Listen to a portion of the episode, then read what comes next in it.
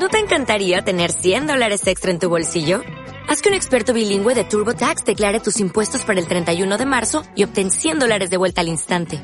Porque no importa cuáles hayan sido tus logros del año pasado, TurboTax hace que cuenten.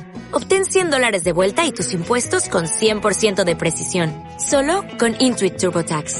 Debes declarar para el 31 de marzo. Crédito solo aplicable al costo de la presentación federal con TurboTax Full Service. Oferta sujeta a cambios o cancelación en cualquier momento. Hola, muy buenas. Hoy estamos con el novillero complicador Alfredo Bernabeu y vamos a comenzar a hacerle unas preguntas. ¿Qué fue lo que te llevó a meterte en el mundo de la taromaquia? Hola, muy buenas. Pues lo que me llevó realmente a la taromaquia eh, fue la función por la, creatividad que yo tengo y, luego que en mi entorno, en mi casa, siempre ha estado muy ligado al campo. Vivo en Alicante, que es una ciudad eh, que lleva siendo muy cosmopolita, pero sí queda una parte de campo y en la que mi hermano, mis padres siempre se han aficionado a los caballos, a, a, tener animales. Mi abuelo tuvo ganado bravo, tuvo algo, un poquito, a pequeña escala, que lo sacaba eh, aquí en algunos pueblos, pero algo tenía. Entonces, también iba a los toros, ponía los toros en casa y y de ahí me viene, vamos, eso fue lo que despertó y lo que me hizo a mí conocer el, el toro. ¿Tu familia, te, ¿Tu familia te apoyó cuando quisiste meterte en el mundo del toreo? Sí, al final sí, de, de hecho es un pilar fundamental. Eh, mi familia al principio no se lo creía, porque claro, nunca había hablado de nada de los toros ni nada, claro, y yo desconocía cómo introducirme. A mí me gustaba, porque lo veía, me llamaba la atención, pero nunca me había planteado que yo pudiera hacer eso. Yo, cuando sacaba mi hermano mejor, que se daba un día, que vino algunos amigos, él tenía un cabote, una moleta ahí y, y lo sacaba. Entonces, yo, pues, alucinaba porque veía ese colorido, los botes, lo que había visto en la plaza, y yo enseguida, pues, iba detrás de él detrás de él para cogerlo yo también, para tocarlo, para, para torear. Y, y la verdad que siempre me ha, me ha llamado mucho la atención y, y, mi familia eh, siempre me ha dicho que, que, lo que hiciera falta y que, tirara para adelante sea lo que verdaderamente quería. Intentaron apuntarme al fútbol, al baloncesto, otras cosas, pero nada, yo fui firme en mi, en mi decisión y tiré para adelante con, con los toros. Claro, tú comenzaste la afición desde chico. Sí, desde pequeñito eh, siempre me, me, atraía, lo único que ya empecé a descubrirlo a partir de los nueve años, empecé a tener un poquito más de conocimiento, eh, había una escuela taurina. Mis padres al principio no me dejaron eh, apuntarme, porque no me tomaban en serio. Y lo veía un poquito más tarde, y así que por insistencia mía ya me, me terminaron apuntando, y, y bueno, sí, desde, desde pequeño. ¿En qué piensas antes de ponerte delante de los toros?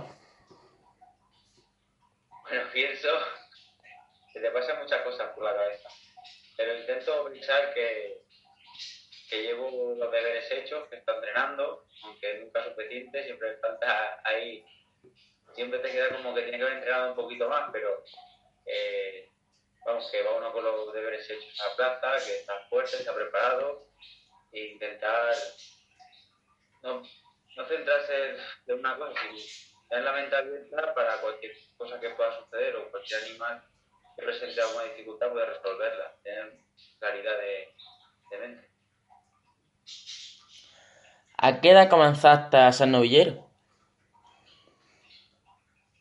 Yo empecé a los 14 años, eh, entré a la escuela, que fue cuando me, dejaron entrar, mi padre y luego creo que fue a los 17 años que maté mi primer, mi primer novillo. Y a los 17 años pues, maté mi primer novillo y enseguida hice mi presentación de luces en Alicante. ¿Tienes algún ejemplo a seguir en el mundo del toreo? Claro, muchos, muchísimos.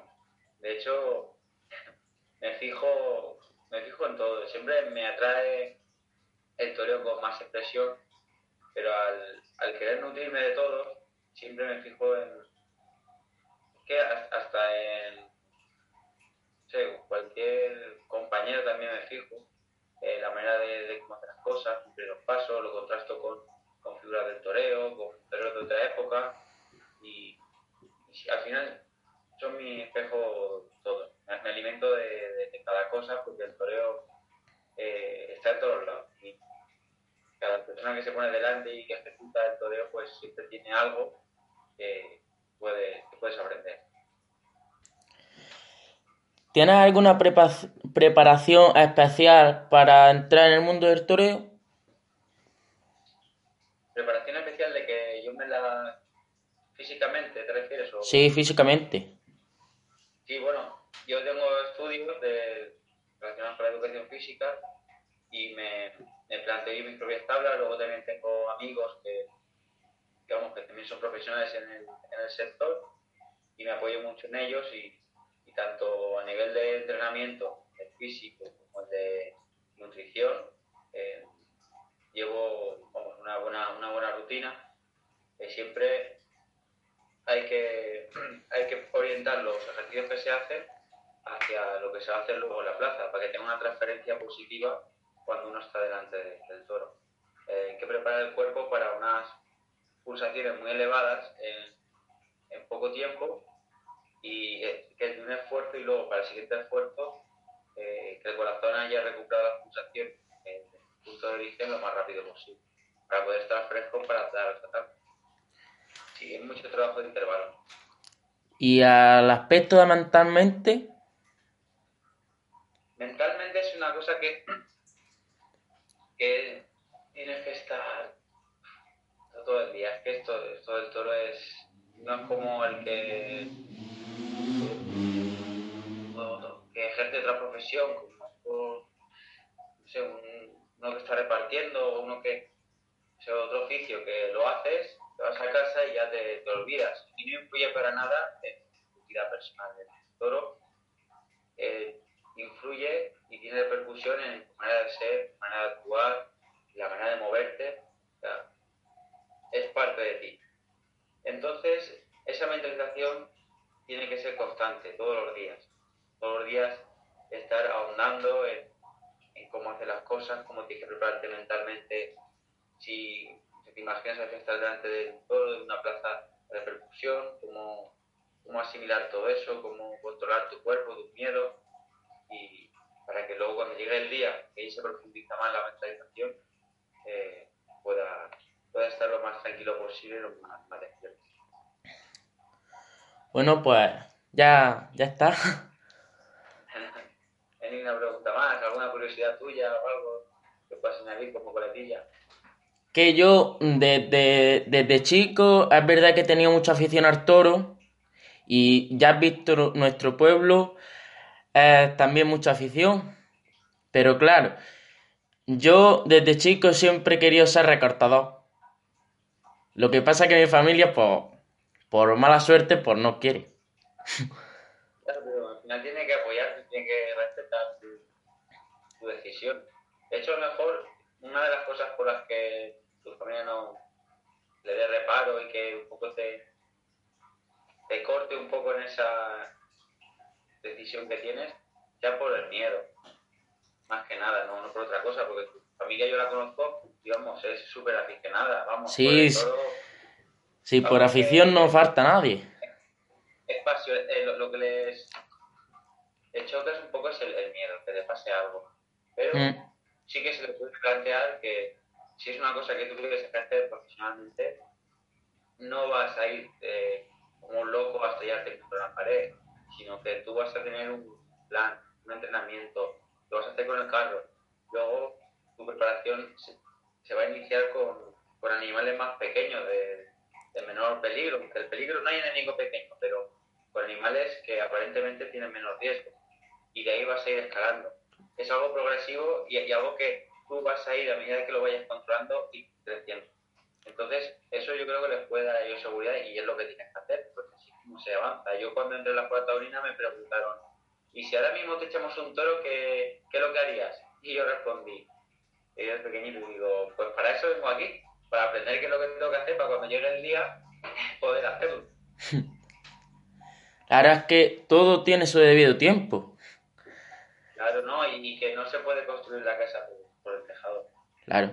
Y que tú tienes que estar eh, aprendiendo una, una ejecución, que recortar. Yo he estado, tengo amigos recortadores y he estado con ellos y les he acompañado y, me han explicado muchas cosas, muchos por qué, por qué se hace de una manera, por qué pega la vuelta el toro de tu ladero hacia un lado, hacia otro.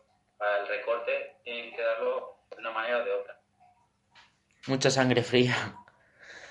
No, todas las cosas que tienes que aprender y te apoyas en ese conocimiento y ese conocimiento te da valor. Al fin y al cabo, eh, una de las cosas que da valor es ese conocimiento del animal y una técnica, por así decirlo. Mm. Bueno, pues nada más.